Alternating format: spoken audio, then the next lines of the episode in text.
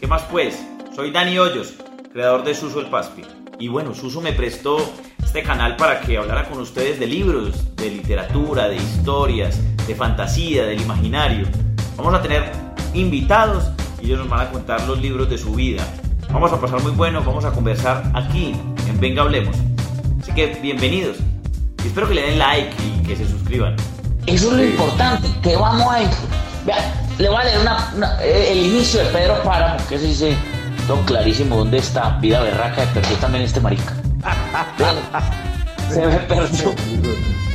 No, pero espérate que se me, se me perdió mi lotería tan... Ay, Dios mi vida.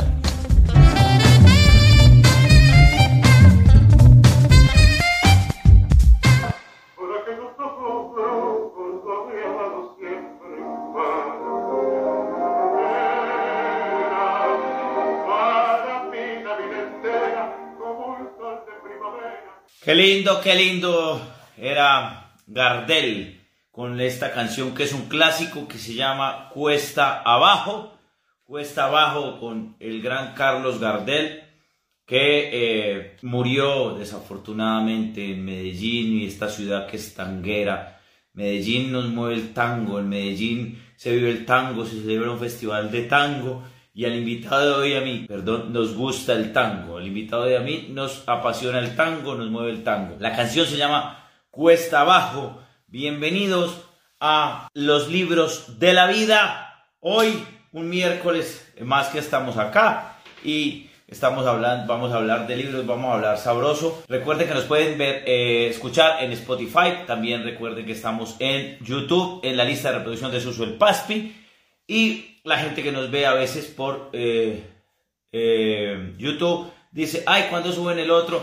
Pues primero nos pueden seguir aquí en arroba venga punto hablemos, ahí nos siguen y ahí estamos presentes para ustedes. Lo pueden ver de primera mano. En YouTube se están subiendo siempre atrasaditos un poquito. Un saludo para todos los que nos ven en este momento, que se están conectando de diferentes partes del mundo, desde diferentes zonas. Dice aquí, amo los libros de la vida, gracias por este espacio, gracias a ustedes, no gracias a ustedes porque esto empezó como una vaina de recocha y hemos ido evolucionando y creciendo y ya llevamos más de un año. saludo a toda la gente de New Jersey. Como les digo, hemos ido eh, trayendo, pues me dicen que Diana Uribe, pues eh, ya hicimos el contacto y cuando ella eh, se baje un poquito de su agenda, que tiene una agenda muy copada, estará con nosotros. saludo para toda la gente de Orlando, Florida, pues desde Bogotá, desde Cali, nos siguen de todo lado. Bueno, y les quiero contar que nosotros en la librería eh, estamos, tenemos estas joyitas, vea, este que es eh, Fernando González, para mí el, mejor escritor, eh, no solo antioqueño, sino colombiano. García Márquez es otro nivel, este está en el, en el podio, junto con Fernando Vallejo, para mi gusto. El gran, el gran Fernando González, Viaje a pie, libro divertidísimo, que habla de filosofía divertida, con un nombre muy sabio, uno de los más sabios que hemos tenido nosotros. Esta colección que, que traen en AFIT tiene a Mario Escobar Velázquez, Mario Escobar Velázquez, profesor de la Universidad de Antioquia, que tiene grandes libros, este llama Canto Rodado, pero también tiene muchos otros que los tenemos en la librería, te creo que son recomendados. También tenemos la obra escogida de Carrasquilla, los libros de Carrasquilla para que, para que los compren. Estos son libros de antioqueños que sacó la Universidad de EAFI. Así que se los recomendamos a todos que preguntan ahí. Me preguntan en este momento qué me estoy leyendo, que la gente ha visto, sí, El infinito un junco es un libro de la historia del libro. Eso me parece genial, se aprende de todo, desde Alejandro Magno, que era lo que pasaba con los egipcios, los griegos, cómo empezaron, cómo se formó todo, cómo se fueron armando las bibliotecas, los libreros, cómo se iban buscando. Y señores, hay una cosa muy bonita en ese libro, uno de los apartados dice, junto con la tijera, que Humberto Eco decía que junto con la tijera, la cuchara, el libro era un eran inventos que no se podía inventar nada mejor, no se puede mejorar, el libro muy difícil como invento mejorarlo. Y ahí está desde hace muchos siglos resistiendo, ha pasado de épocas y pensaron que llegó el Kindle y que lo iba a desplazar, que el computador va a desplazar el libro y el libro ahí, el físico, el que tocamos, el que sentimos, el papel. Para la gente que está preguntando cómo se llama la librería, se llama Librería Te Creo. Librería Te Creo. ahí eh, nos está siguiendo la librería Te Creo. Pueden hacer todos sus pedidos por WhatsApp. Eh, ¿Cuál es el teléfono? Aquí está que es 322 583 9767. ¿Yo por qué lo digo así? Porque sufro de dislexia. 322 583 9767 Ahí lo tienen para que, y sigan también a la librería Te Creo, que están todas las promociones, para que averigüen y cuenten. Y yo ya voy con el invitado. Vamos aquí con el invitado, hombre, Luis Alirio. Véalo, ahí está Luis, hombre. Señor Dani Hoyos, buenas tardes. ¿Qué más, amigo? ¿Cómo vamos? Qué felicidad verte. Hombre, muy bien. Muchas gracias por invitarme a este espacio tan popular suyo. Hombre, Dani, Popular, no. haciéndole el quite a la. ¿ah? Haciéndole el quite a qué. Vos sabés que esto es como una sesión de espiritismo. Esto es te veo, pero no te escucho, me escuchas, te, te, oigo, pero no te veo. Estás ahí. eso estaba viendo yo aquí, que es, como hablando con el fantasma, sí, señor. Hombre, Dani estás, me, me, alegró mucho, me alegró mucho ver este libro, ver la noticia, ver la noticia del libro para la gente que, quiera adquirir el libro, se llama Pecados Originales de Luis Alirio Calle. Esto es con la editorial de, de la Universidad de Antioquia, ¿con quién? Sí, Dani, con la Universidad de Antioquia. Es un libro de 14 cuentos sobre historias en las que la, mayor, la mayor parte de los cuentos tienen historias en las que ese, ese, asunto del pecado que tanto lo mortifica a uno y sobre todo cuando es niño está asociado a la sexualidad. Entonces los cuentos tienen en buena parte que ver con eso. Es decir, como tratando de ir a esa mortificación que significa eh, pensar en el pecado y en que uno se va a ir para el infierno. Sobre todo porque tiene malos pensamientos y los malos pensamientos no es le voy a robar a Dani Hoyos esto voy a ir a darle un tiro a Dani Hoyos porque me hizo tal cosa. No, son delitos. En cambio, lo del, lo del sexo es pecado mortal. es un poco eh, eh, buscando en eso, tratando como de conjurar muchas cosas que vienen detrás de uno durante toda la vida, hombre, hombre Dani. Sí, eh, eso me hace, me hace acordar, además estoy muy de acuerdo con, contigo, nosotros nos meten que es pecado todo, o sea, básicamente nosotros vivíamos una cultura que cuando uno era niño, mi, mi, mi abuelo, pues, era un hombre que amé mucho y mi mamita todavía, todavía vive, pero para ellos muchas cosas eran pecados. La, gran mayoría de las cosas que uno hacía en la vida eran pecados. O sea, yo me acuerdo que yo a mi, a mi papito le pregunté ya grande, Pito, ¿qué no es pecado? Porque es que todo es pecado. O sea, eh, mirar, ver, eh, eh, intentar dar, no, no saber, pensar. Y hay un texto muy lindo de, de, Pamuk donde pone a hablar al diablo y el diablo dice una cosa muy, muy divertida y es, a mí me achacan todo. A mí me, un, muchacho piensa en las faldas de una muchacha y me lo achacan a mí. Un muchacho de masturba y, fue, y, me dicen que fui que yo le fui y me le metí en la cabeza del muchacho. No, no, no, tampoco, tampoco. Yo soy culpable de unas cosas, pero no de todas. Eso dice Pamuk. Luis, ¿cuánto, cuánto duró este, este libro en gestarse? Hombre, Dani, mira, yo, yo, yo soy periodista hace 42 años y desde hace mucho tiempo, ya incluso antes de empezar a, ejercer este oficio, yo tenía esa idea de, de, contar historias, de escribir, de contar. Eh, eso como que está en uno, digo yo, Tal vez así le suceda a un pintor, a un escultor, a un músico, que la historia, la partitura, la imagen los, los persigue y está como insistiendo los que hubo pues. El periodismo es un trabajo muy demandante, hombre, y, y uno tiene que darle todo el tiempo a un oficio como este. Entonces, pues, eso, es un proceso larguito, pues, por lo menos el de estos cuentos. Yo empecé a escribirlos y de pronto los terminé y empecé a darme cuenta que estaba yendo sobre ellos cada vez que me quería escribir. De pronto tenía la idea de otra cosa y terminaba viendo los mismos cuentos que ya había escrito. Te dije, no, esto hay que publicarlo, si no se me quede. Y de veras que así es, Borges lo decía. Si uno no publica, se queda toda la vida escribiendo lo mismo, haciéndole correcciones, quitándole, poniéndole, cambiándole el título, el final, el principio, yo no sé pero eso sucede. Entonces toca publicar. Y aunque publicar produce lo que produce, ese, temor, eh, cierto, cierto miedo como a, a esa suerte de, tribunal ante el que queda uno sometido cuando, cuando publica un libro. Claro, que digan sí, no, tal cosa, que todo empieza. Cada lector, cada juez, por cada lector hay un juez. Y en eso, en eso estamos muy de acuerdo, Luis, en el tema de, que hay que escribir y publicar. Yo estoy de acuerdo, pero no lo hago. ¿Te acordás que hablamos mucho de eso?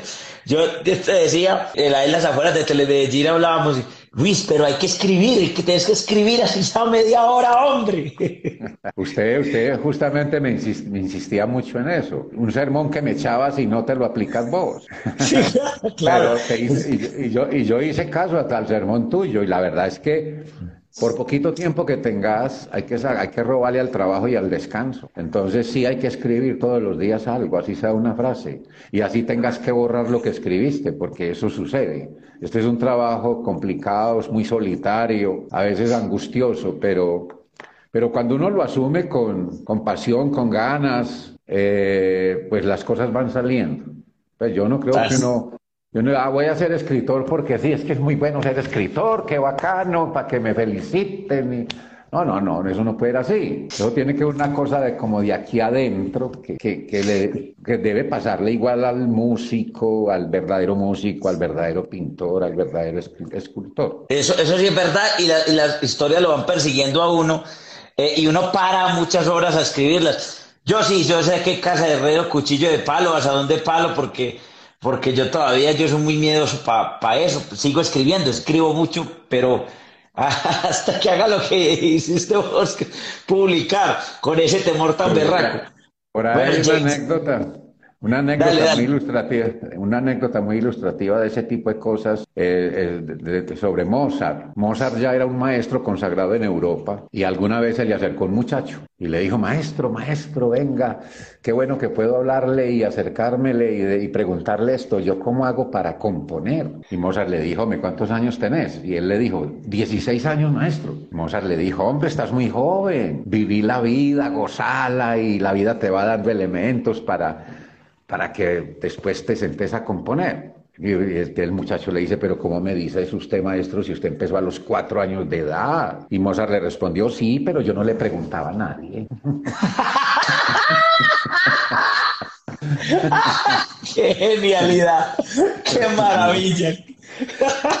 yo, no me ponía, yo no me ponía a preguntarle a la gente si había que componer o no.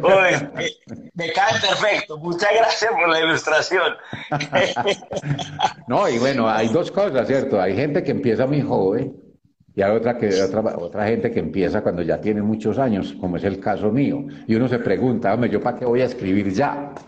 Con estos años o los que tengo, pero finalmente uno se da cuenta que no se trata de eso, ¿cierto? Si la vida le alcanza para escribir dos o tres o un libro, pues hombre, bien, eh, tal vez con eso basta, o puede que le alcance la vida para escribir otros. Juan Rulfo, que es uno de mis, de mis autores favoritos, escribió tres libros: El Llano en Llamas, Pedro Páramo y El Gallo de Oro. Y pare de contar. Y es famoso y está en, en la historia de la literatura universal, Juan Rulfo, con esos tres libros. Y otros que han escrito 20, 25 libros ni los mencionan. A veces, a veces sucede. Sí, no, no es el tema de la cantidad. Ve Luis, ¿Dónde podemos conseguir el libro? Hombre, vea, la universidad, eh, la editorial de la Universidad de Antioquia me ha dicho que hay una editorial que se llama El Siglo del Hombre. Siglo del Hombre, sí, sí, sí. Por un convenio de la, de la universidad con, esa, con esta editorial, esta se encarga de distribuirlo en algunas librerías. Lo que pasa es que entiendo que en estos días ha habido dificultades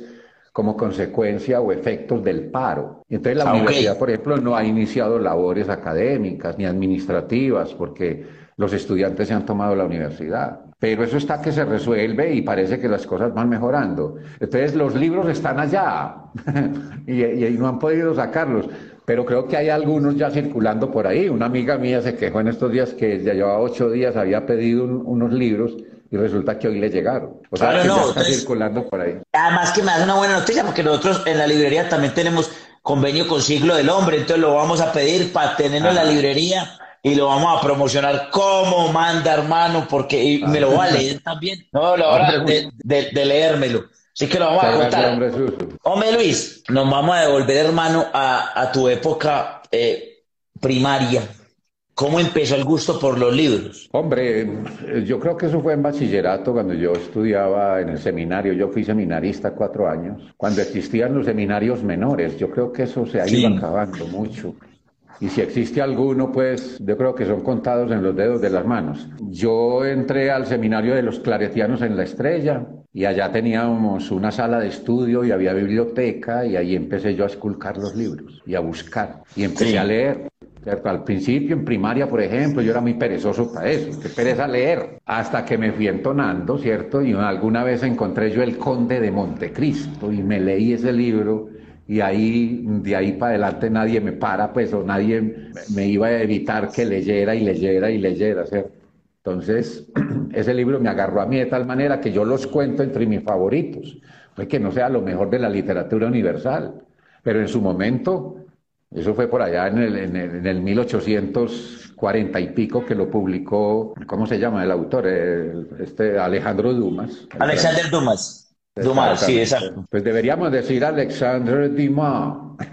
Dumas. Alexander Dumas. No, además Luis, que, que, tiene que... No, ese libro es un librazo es, es un libro no solo de la venganza, sino del amor, de la resistencia, de todo, la planeación, este tipo allá, cómo lo engañan, cómo se mete y, con los tres tipos, bueno, en fin, todas esas cosas que pasan en, en, el Conde de Montecristo, pero además empezar, empezar por lo alto y, con una gran cantidad, porque es un libro de, de 1800 páginas.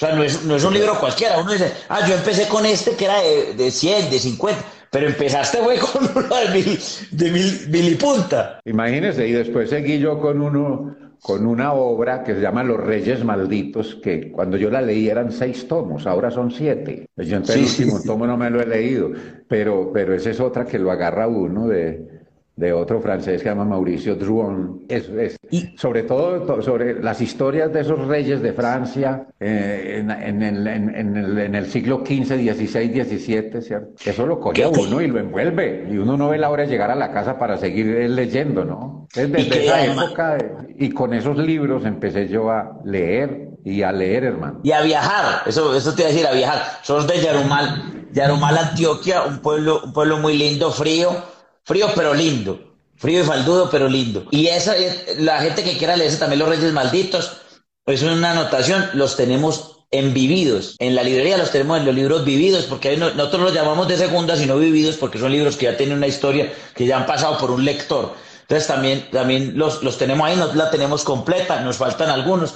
Y ahí van a ver ustedes toda esa pompa y ese boato de los reyes franceses, que muchas de las cosas que nosotros hacemos hoy son por los reyes y no las sabíamos. Ahí encuentran un montón de explicaciones de cosas absurdas y cosas divinas también, como por ejemplo el tema de decorar, eh, de, podar los árboles, de podar los otros, intervenir la naturaleza, porque ellos en Versalles querían que nosotros intervenir la naturaleza, decían, para que quede hermosa, porque el, hombre es dueño, el hombre es dueño de su entorno. Ahí los tienen. Oíste, Luis, yo te pedí, te pedí que escogieras cinco libros. Ya hemos hablado pues de varios, ¿cierto? ¿Cuáles son los libros de tu vida? De esos cinco, podemos decir cinco, diez, tres, dos, no importa. Empecemos. El primer libro de tu vida que vos digas, este es el libro como de mi, de mi biblioteca que no puede faltar. La perla de John Steinbeck, estadounidense, premio Nobel 1962. Ese libro a mí me encantó. Es una novela corta, muy corta, pero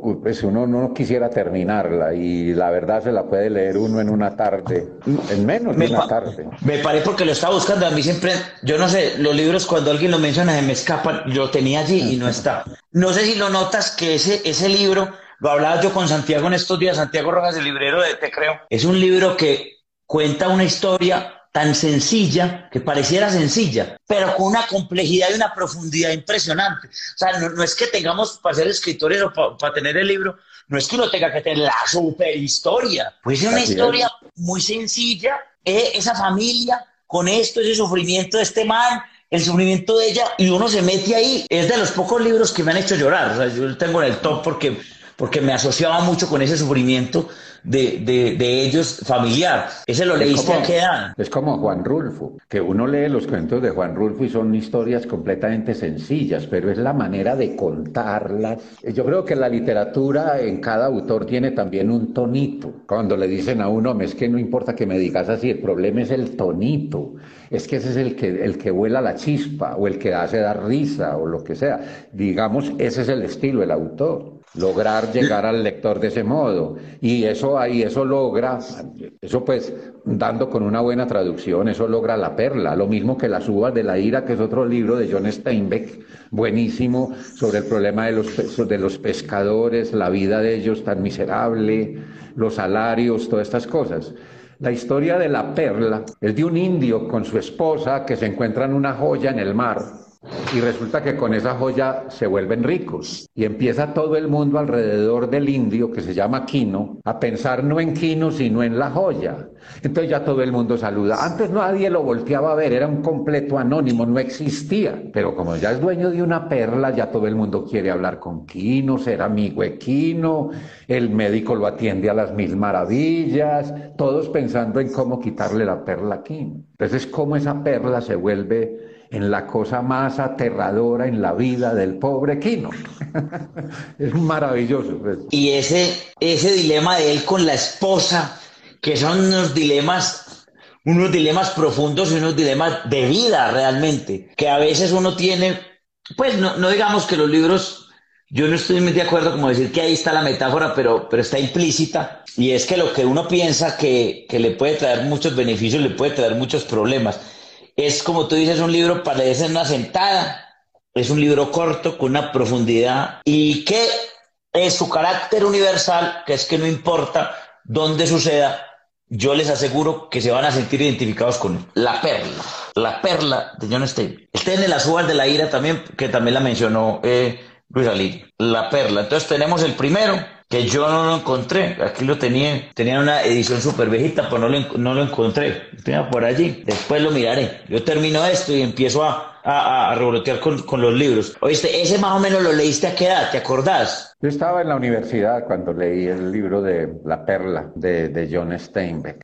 Eh, Ahí está. Estoy hablando de los final de los años 70. Eh, hermosa época, los 70. Mi papá ama esa época. Yo no la amé porque no la viví, pero me encanta todo lo de esa época, el rock, la música, la salsa, todo lo que daban, la, el cine, eh, en fin, la literatura era, era, mágica en esa época, fue, una gran década, la década de los 70.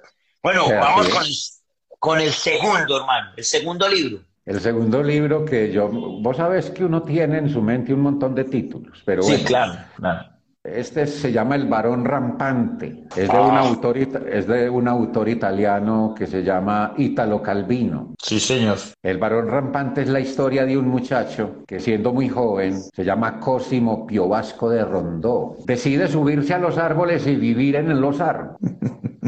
Y entonces allá come, allá vive, allá hace todo. Es decir, incluso es, viviendo en los árboles se enamora y la novia tiene que ir a los árboles para poderlo ver. Entonces hay una, hay una cosa ahí tremenda, una problemática que encuentra uno en ese libro, que es el problema de las diferencias, ¿cierto? Y de la individualidad de cada uno. En este mundo siempre ha sido ese un gran problema, en todas las sociedades casi. Entonces, si usted, si una muchacha, si una mujer de Afganistán se quita la burka, no, pues va para la cárcel, por Dios. Sí. Y nosotros aquí tenemos una tendencia, uno aquí tiene una tendencia de, de X o Y manera al cadalso de, la, de, la, de las habladurías, lo, en el cadalso de las habladurías lo ponen y lo hacen sufrir. Pues el famoso eh, bullying que sucede en los colegios y todo esto cuánta, cuántos suicidios ha causado cosas de esas, ¿no? Entonces, por eso es que a mí me parece tan bacano esto, hombre, y cómo la literatura buena llega a lo, busca y hurga en lo más profundamente humano. Hablo de la literatura en general, o sea, las historias, novelas y cuentos. Sí. Penetra, trata de llegar a lo más profundamente humano y cómo encuentra que lo más profundamente humano siempre choca con la realidad, con, los convencionalismos, con los dogmas, con la cultura. Y entonces tenemos problemas. Y por eso es que uno se identifica con los cuentos y las novelas. Y por eso son universales, porque en el mundo entero ha sido así. Lo que es profundamente humano choca con la realidad. Entonces resulta por ejemplo, en algún cuento de pecados originales, un personaje se pregunta, en un asunto relacionado con lo sexual, ¿por qué? ¿Por qué lo que más feliz me hace es, es malo para Dios? Pues lo dice porque es lo que le han dicho, no porque Dios se lo dijo, pero vive en una sociedad con unos esquemas, unos dogmas, unas, unas eh, reglas, y salirse de esas reglas resulta que, qué problema, o sea, la búsqueda de la felicidad en una situación cultural como por ejemplo la nuestra, es casi una utopía. Eso es lo, que la literatura, lo que la literatura hace y la buena literatura lo logra. Y ahí es donde uno se identifica como lector. Y por eso uno, eh, con muchos libros, cuentos y novelas, uno es como en, su condición, en su calidad de lector, se vuelve coautor, porque ha vivido una cosa, si no la misma que está leyendo, otra parecida. Y una sensación, y una sensación, Luis, que, que, me da lo que acabas de decir combinando los dos libros es el efecto de los otros con respecto a las decisiones que tomamos individuales. El efecto que ocurre en los otros cuando ven a alguien distinto. El efecto que ahorita decías de la perla con Kino, que lo veían distinto. Lo mismo sucede con el varón rampante, que es ese cuento de que este man está por otras vainas, por otros caminos, y a nosotros nos han metido esa, esa huevona en la cabeza que tenemos que ser, ojo, nos meten la cosa que es contradictoria, no sé si estés de acuerdo o no, y es que nos viven diciendo, eh, hay que ser diferentes, hay que, tú tienes que poner tu estilo, pero cuando eres muy diferente, hay que ser diferentes, pero no tanto. Eh, hay que ser diferentes, pero dentro de iguales a todos. Entonces es una contradicción muy berraca porque ustedes están viendo, sea diferente, pero si es diferente, a mí no me gusta. Eh, eh, eso eso es, es desde el otro, de la vista del otro. Me gusta también ese, ese tema del balón rampante en ese sentido. Y Ítalo, lo, lo, además es un escritor del carajo. Lo tiene, nosotros no lo podemos tener en la librería, por ahí, lo va a tener que traer de España porque Ciruela es la que tiene todos los libros de él. Él tiene otro hermoso que se llama Las ciudades invisibles, eh, y tiene un texto que para la gente que quiera aprender un poquito, no solo literatura, sino creatividad, se llama Seis propuestas para el próximo milenio y tiene otro también que es, el de las novelas, el man que está haciendo muchas novelas, ah, que son muchos inicios de novelas. Bueno, ahorita me acordaré de él. Si una noche invierno un viajero, si una tarde invierno un viajero. Ese ese tema del otro con respecto a la diferencia lo hemos vivido nosotros mucho porque, porque nos marca, porque nos, nos, quieren, nos quieren poner diciendo sea, sea original, pero sea igualito al resto. Entonces, los, los que sea original, pero de una manera que sea igual al resto. Es una contradicción de nuestra sociedad y en eso estamos de acuerdo, Luis. Y, y qué bueno, la gente aquí está feliz con, con vos hablando, eh, comentándote eso y está muy de acuerdo todo el mundo que respetar la diferencia. Como decía una amiga, yo respeto la diferencia desde que no esté al lado mío, desde que piensen igual a mí. Eso es muy claro. Respeto la diferencia desde que piense muy parecido a mí. Me encanta la diferencia. El tercero, el tercer libro, y, esto, y esto que estoy haciendo, yo sé que es respetuoso porque uno tiene muchos libros en la cabeza y se le pueden quedar unos por fuera, pero aquí lo hemos ido mencionando, hemos ido mencionando varios, y esto es una excusa, como todo, como ir a cine, como sentarse y tomarse un café, como, como salir de la casa, es una excusa para conversar. Y nuestra excusa para conversar es que vamos con el tercer libro. El tercer libro que, que se me ocurre, hombre, Suso, y que me haya marcado. Perdón que te diga así, hombre, como tu amigo Suso, me, te pareces mucho. hombre, Dani, Dani. Yo a, vos desde los poquitos que se lo paso. el amante de Lady Chatterley. Sí es, un libro de, es un libro de un inglés que se llama David Herbert Lawrence. Eh, fue publicado en Italia, en, en, en, Florencia, a pesar de ser, eh, ser, el inglés. Porque es que el libro fue censurado. Ah, en, el Reino Unido vino a ser publicado ya por allá en 1960. El amante de Lady Chatterley es la historia de una mujer de la élite eh, londinense que está casada con un con un hombre muy rico, ella también lo es por familia y por herencia, y el hombre, mm, el hombre tiene una dificultad física, pues no puede caminar por algún accidente, y eh, ese matrimonio se va erosionando poco a poco, ¿no? Él da poco es muy tierno con ella, entonces ella empieza a vivir una, con una situación profundamente humana, como decía ahora, y termina enredada con el guardabosques y ese es su amante. Entonces en el libro hay toda una un planteamiento sobre el problema de la infidelidad, sobre el problema del sexo mismo, físico, de cómo sucede eso. Hay partes en el libro que que, lo hacen a uno dudar de, la, de lo verdaderamente delicioso que siente uno, que es la sexualidad, porque ella, ella tiene un montón de vainas adentro, ¿no? Por la cultura, porque está rompiendo con esquemas, porque está traicionando, independientemente de que su marido lo sepa o no. Pues, eh, tal vez nunca lo sabe. Y sin embargo ella es infeliz. Entonces, lo que, lo, que, lo que puede sugerir el título, que es la felicidad, resulta que no. En el desarrollo de la novela es una profunda infelicidad de una mujer tanto en una situación como en la otra, en una sociedad completamente cerrada desde el punto de vista religioso, ideológico, político y económico. Ese, ese libro también, yo me acuerdo que cuando yo, yo lo leía en la universidad, y en los tiempos de descanso me quedaba en el salón leyendo. Y alguna vez entró el profesor de literatura que se llama, él vive aún, se llama don Rómulo Gallegos, y me vio leyendo el libro. Me lo cerró para él ver cómo se llamaba. Y apenas vio que estaba leyendo el, amante de Lady Chatterley, me dijo, Ave María, alta pornografía literaria.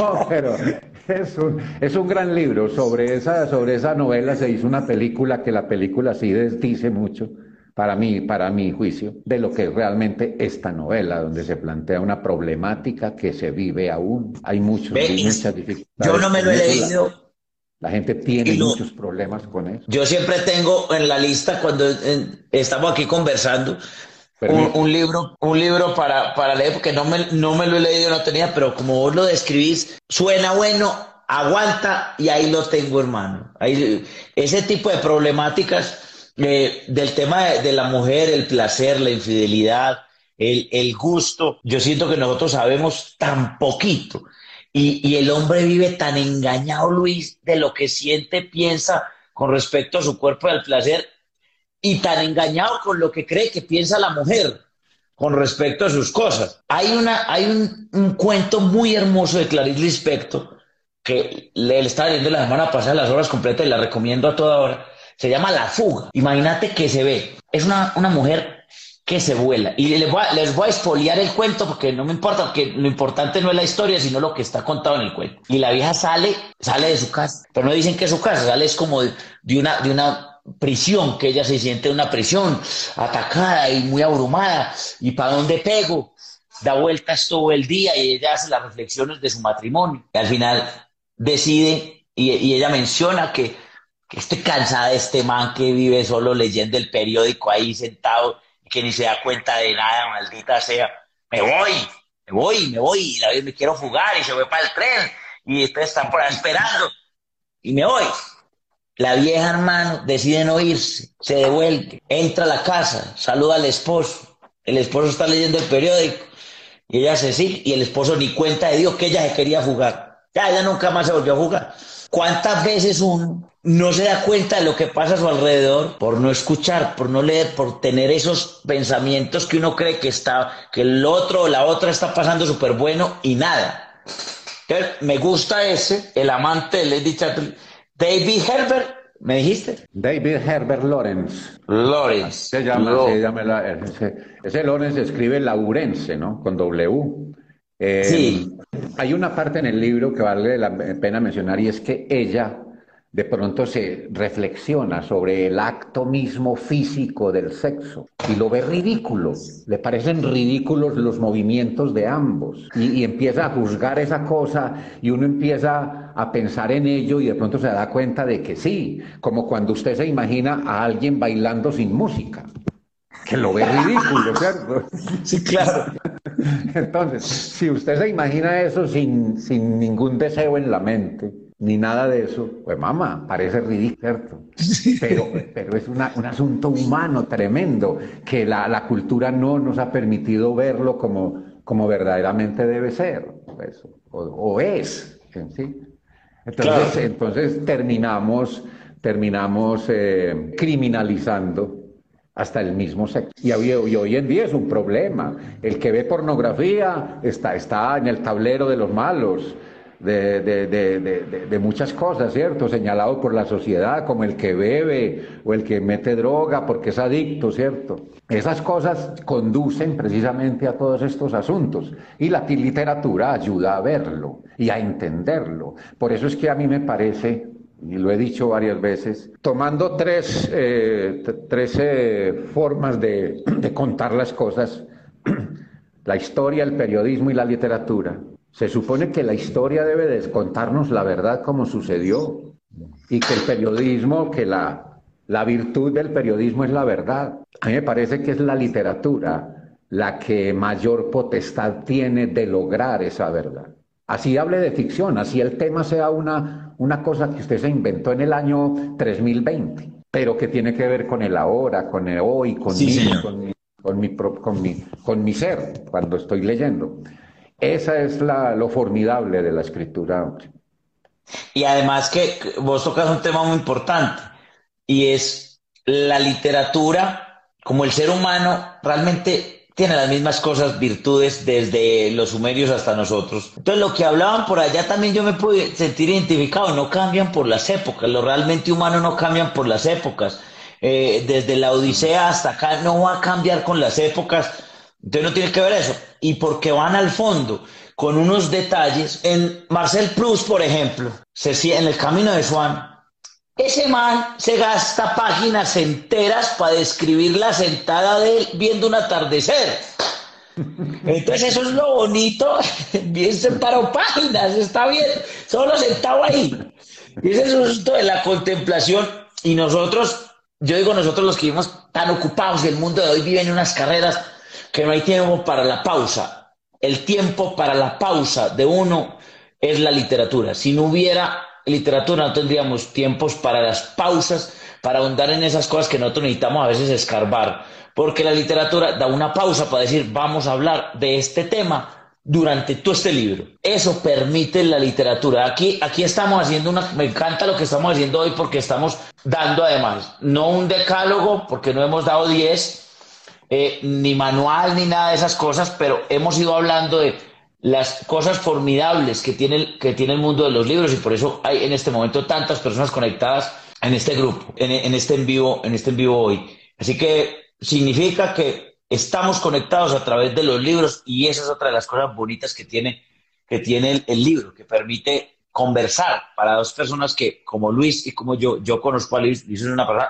timidísima, periodista, pero es un hombre supremamente tímido. La primera vez que yo le, que, que, que yo le voy a invitar a Suso y, hombre, pero, ¿qué me va a preguntar usted a mí? Pero yo, ¿qué voy a decir? Yo, Y ve uno después hablar a Luis y Luis tiene mucho para decir. Y entonces me alegra, hermano, que además de lo que vos puedes decir de manera oral y que has dicho en el periodismo, que tienes mucha razón, la verdad, lo estés diciendo ahora con literatura. Me alegra mucho. Hermano, llevamos tres, aunque hemos hablado de muchos más, Recapitulo, La Perla de Steinberg, Steinberg, John Steinberg, el varón rampante del gran Ítalo Calvino, el amante de Chatterley, de Lady. De, Lady Chatterley. Chatterley. Se escribe Chatterley. Exactamente, de Lawrence o Lawrence, o sea, David Herbert Lawrence. se escribe Lawrence. Lawrence se escribe Lawrence. O sea, para que lo tengan ahí. También hablamos del conde de Montecristo, también hemos hablado de, de Rulfo, que siempre viene, viene a colación. Y vamos con el otro hermano. Contanos, a ver, ¿qué más de ese libro de la vida? ¿Cuál es el cuarto? Carlos Fuentes, mexicano, La muerte de Artemio Cruz. Sí, señor. Es la historia de un hombre que después de pasar y de ser, de ser soldado en la Revolución Mexicana, empieza a meterse en la política, en los negocios y termina convertido en un corrupto, en pensar solo en el dinero y en todo esto. La novela es contada cuando el hombre está, está muriendo. Durante 12 horas de agonía eh, eh, recuerda 12 momentos de su vida, eh, en particular las historias de dos amantes que tuvo. Y empieza este a como hacer una evaluación de su propia vida desde la enfermedad y desde la agonía. Y se da cuenta que ha perdido la vida. Es decir, aunque tuvo tanto dinero, aunque fue tan valiente en la revolución, aunque luchó tanto por unas ideas, de pronto todo se va perdiendo y, no tiene sentido. Entonces queda uno como, cuando llueve y escampa, y entonces qué hombre, la vida que...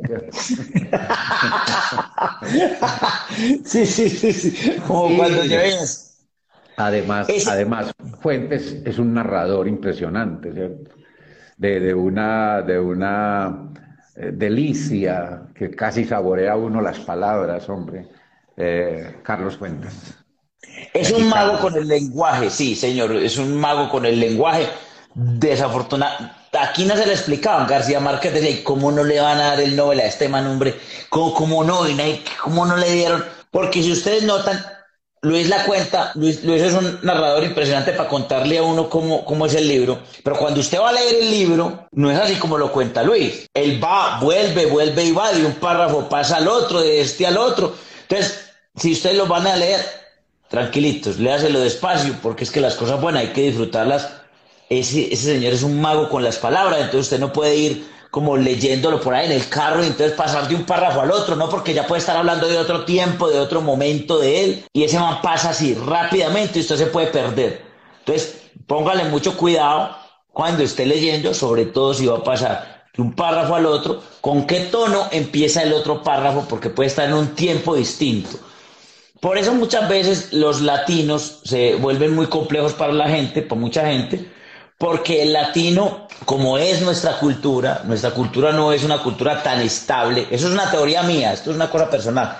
Yo digo que como el latino no es alguien tan estable, como todo está aquí tan cambiante, como, como el clima, vos ves que por la mañana hace sol, al mediodía escampa y vuelve y hace sol y vuelve y después hace frío y tú te sacas la, la chaqueta desde por la mañana o chamarra, como dicen los mexicanos, y, y en la noche ya la tiene que quitar. No es como en otras zonas donde todo el tiempo va a funcionar así. Así es la literatura latina. Es cambiante, es formal, es, es inventa aquí, juega con el lenguaje y, este para acá, y esto subimos este párrafo para acá. Como decían de, de, de Rulfo, que, que, que le escribió eh, Juan, eh, Juan eh, escribió Pedro Páramo. en orden, pero que se le cayeron las hojas cuando iba para entregarlo al editor. eso, eso puede pasar. Entonces ya saben, la muerte de Artemio Cruz. Eso debió pasarle a, Julio Cortázar con Rayuela. Sí, sí a, Onetti, a Onetti también le debió pasar con, la vida breve. Eh, mire, mire, todos los autores que mencionamos, hombre, y uno dice, ¿cómo, clase, ¿cómo digo yo que estos cinco son? No, es decir, usted me, me puso a escoger cinco, cinco obras que me, que me han marcado, pero dejo por fuera un montón. La metamorfosis de Kafka, por ejemplo. ¿A dónde queda? El, la misma rayuela de, de, de Borges, de, de, Cortázar, sí, los cuentos de Borges, un libro como Ficciones, por ejemplo, que lo, lo mueve a uno. Aunque Borges es un capítulo aparte, ¿no? Borges es otra cosa. Mm. Borges, yo, yo lo veo como que están en el Olimpo él y García Márquez, están por allá ¿no? y no en otra cosa, mirando a los otros como de para arriba. Y tan teso, que decías ahora, tan teso Rulfo, con tres libritos, y también yo creo que está en el Olimpo mirándolos a todos de para abajo, porque es, es, es, un señor impresionante. Eh, justo, mi, mi, mi, quinto libro es, es Pedro Páramo. Porque es que la manera como él cuenta eso es impresionante, ¿cierto? Los muertos, como los muertos en el cementerio conversan. Eso es maravilloso. Eso no lo logra y no la literatura. Entonces, y, tiene un sentido dentro de la realidad que vivimos, que es lo más jodido. Ahí es donde logra uno, pues donde un, un buen escritor logra llegar a un lector con un mensaje, ¿no? No con una moraleja, sino con una historia. Porque no, no está dado al escritor ser moralista con nada. Si usted está escribiendo sobre un delincuente, usted tiene que escribir cómo es ese delincuente sin juzgarlo, que es uno de los grandes problemas del periodismo, los adjetivos. Pero la adjetivación en literatura es otra cosa, es otra cosa, ¿cierto? Ante todo hay una ética del autor, una ética profundamente humana con sus personajes. El mismo Borges decía, a, a un escritor le está dado escribir una fábula, pero no la moralidad de la fábula. Entonces, sí, señor. Pedro Páramo, Pedro Páramo es formidable en ese sentido de lo que le hace sentir a uno.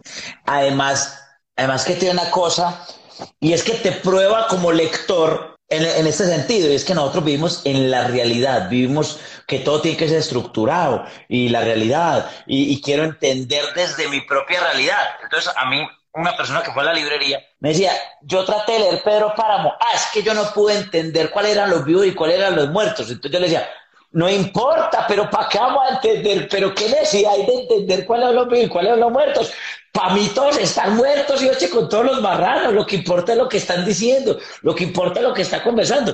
Y yo decía, yo nunca lo había visto así. Es que nos dijeron, trate de entender. Es que el, problema como que nos dañan los libros es, yo trato de entender a ver cómo se cuadra esto para poderlo explicar en mi mente. Cuando yo lo que pienso es que un libro con dos o tres frases que te diga, que te cambien la vida, porque a uno un libro le puede cambiar la vida con dos frases que quedan a uno pegadas. Eso es lo importante, que vamos a... Vea, le voy a leer una, el inicio de Pedro Páramo, que se dice todo clarísimo dónde está vida berraca de perdió también este marica. Se me perdió. No, pero es que se me, se me perdió mi lotería tan.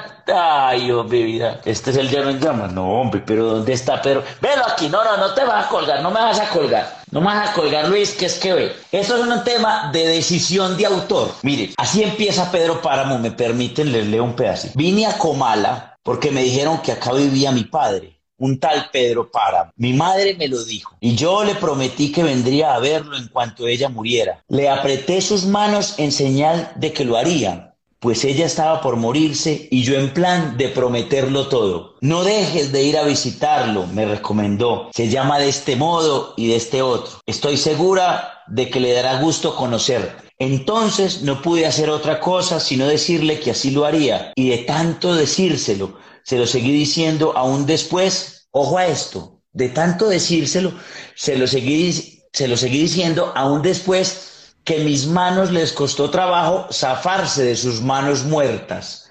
Eso es una brillantez, como este man narra que está, este man se está zafando de las manos de una...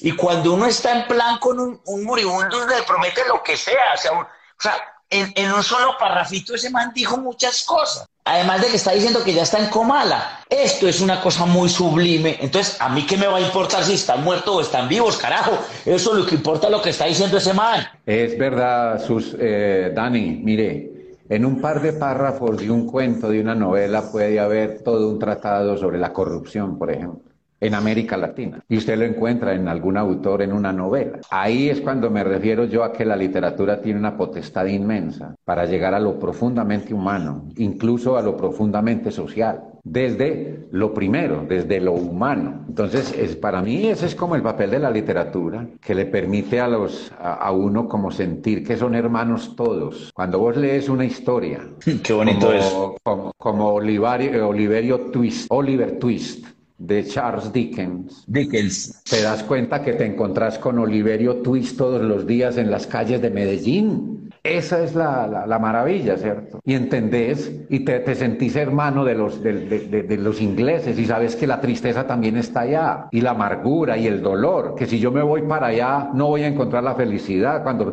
cuando uno viaja que cree que es que por allá en, en el Sinki, en Ámsterdam, va a encontrar uno cosas ay, impresionantes que nunca ha visto en Medellín. Y va y encuentra uno callecitas miserables peores que las de Medellín.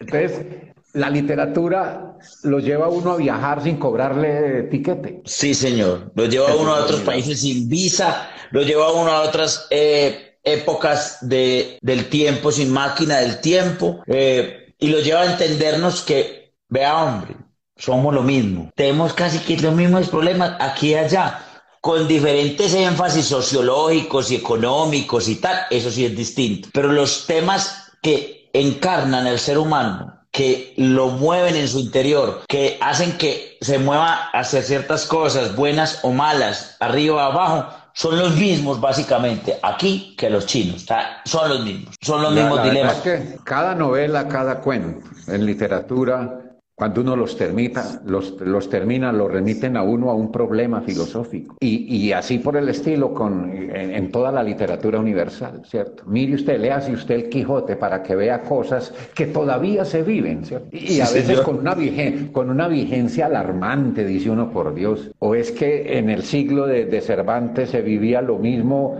o es que este Cervantes era un adelantado que se, llegó hasta esta época. No, somos el género humano sometido a, una, a unas culturas, unas culturas que nos atenazan. La literatura deja ver eso y abre puertas para que a uno se le ocurran cosas. Un lector avesado puede llegar a tener ideas formidables de cambio puede llegar a ser un gran político, esclarecido, un político esclarecido. Pareciera que las dos palabras se rechazan. Pero no se, se, se, se, convergen. A mí me parece que siempre deben convergen si van dentro de lo que uno entendería como político en su, en su buena forma. Eh, John, este, eh, el mismo barco. Eh, hay no me acuerdo el filósofo en este momento, pero es un filósofo duro. Eh, tiene un libro que se llama El mismo barco. Eh, en el mismo barco dice que la política es el arte de lo posible. Entonces el problema no es la política, el problema es la condición humana. Como el problema no es el dinero,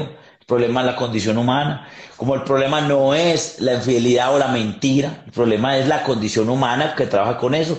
Como la virtud no es el talento, es el ser humano el que proporciona y va desarrollando esos talentos. También para acá, para un lado y para el otro. Luis, qué encantador, hermano, siempre hablar con vos. Voy a, a repetir aquí, ay, perdón. Antes de que termine, quiero pedirle, pedirle disculpas por irrespetar su espacio, hombre, con el cigarro, pero me dieron muchas ganas de fumar. No, Lo entenderá. No, te preocupes, eso, eso nos... ¿Quién soy yo? Mire, mire, te voy a decir esto. Y le voy a decir esto a, la gente. De las cosas más complicadas que, que, hay que dejar es el alcohol. Luis y yo lo sabemos perfectamente. Eh, no voy a andar en eso, pero voy a andar en un asunto de socialmente. Si yo aquí hubiera tenido una copa de vino, tomo vino, la gente estaría diciendo, ay, súper bien.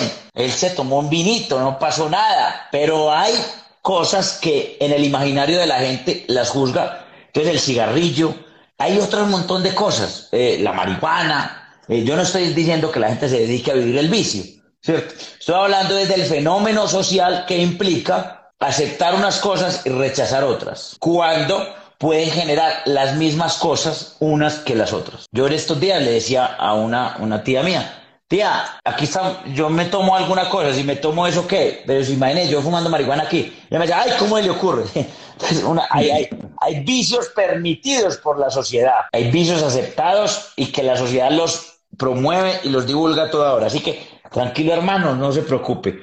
Los libros que hemos hablado hoy, La Perla de John Steinbeck, El varón rampante de Italo Calvino, El amante de Lady Chatterley de David Herbert Lawrence, La muerte de Artemio Cruz, oh, qué librazo la muerte de Artemio Cruz y Pedro Páramo. Estuvimos por el lado de los mexicanos muy bien, por el, estuvimos en Europa, dimos, le dimos la vuelta al mundo con estos cinco libros y hablamos también de eh, El Conde de Montecristo. Nunca había ponderado el Conde de Montecristo, tan sabroso que es. Luis, Qué bueno verte, qué bueno hablar con vos. Me da enorme alegría que hayas publicado Pecados Originales. Lo leeré apenas. Le vamos a pedir mañana al siglo del hombre que, que nos llegue, vamos a hacerle ese pedido y apenas lo llegue le vamos a contar a todo el mundo que lo tenemos para que la gente lo lea, hermano. Felicitaciones. Gracias por, por escribir. Gracias a usted, hombre Dani, por haberme invitado a este espacio tan agradable. Conversar con usted siempre ha sido muy interesante y muy estimulante de cosas para decir, hombre, que de pronto pueden servirle a muchos y a uno mismo, desde luego. Gracias y bueno, no hay, quedan los pecados originales. Eh, no, hay garantía de que después de leerlos uno quede libre de pecado. Eso sí, el que quiera tire las piedras como quiera, porque estamos, nosotros somos el país de el país de los que tiran mucho la piedra para sintiendo que, que no que no han cometido los pecados de los otros. Gracias, Luis. Eh, te mando un abrazo. Saludame, saludame a Sara. Eh, ya saben, el libro Pecados Originales. Luis Alirio Calle, periodista, periodista antioqueño, un hombre, uno de los íconos del periodismo antioqueño, eh, uno de los hombres más respetados en, este, en este mundo de, la, de las comunicaciones y del audiovisual en todo Colombia, porque ha sido un gran periodista, saca su libro, Pecados originales para que lo tengan próximamente, lo tendremos en la librería. Luis, chao, te cuidas mucho, hermano. Nos seguimos hablando para que, para que conversemos en estos días y para que vayas a la librería, hombre, y nos tomemos un café y, echemos cháchara allá. Muy bien, Dani. Muchas gracias. A todos, muchas gracias por estar en este espacio. Eh, los libros de la vida. Estamos en Spotify, estamos también en, Spotify como los libros de la vida. Estamos también en YouTube, en la página de, de Susel Paspi que dice los libros de la vida, hay una lista de reproducción donde están todos. Lean por todo lo que ya dijimos en esta, en esta charla. Y por una, una cosita más, porque el que lee nunca está solo. Gracias, chao, Dios les pague, nos vemos en ocho días.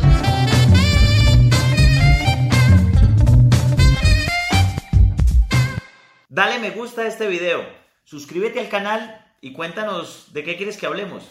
Y venga, hablemos.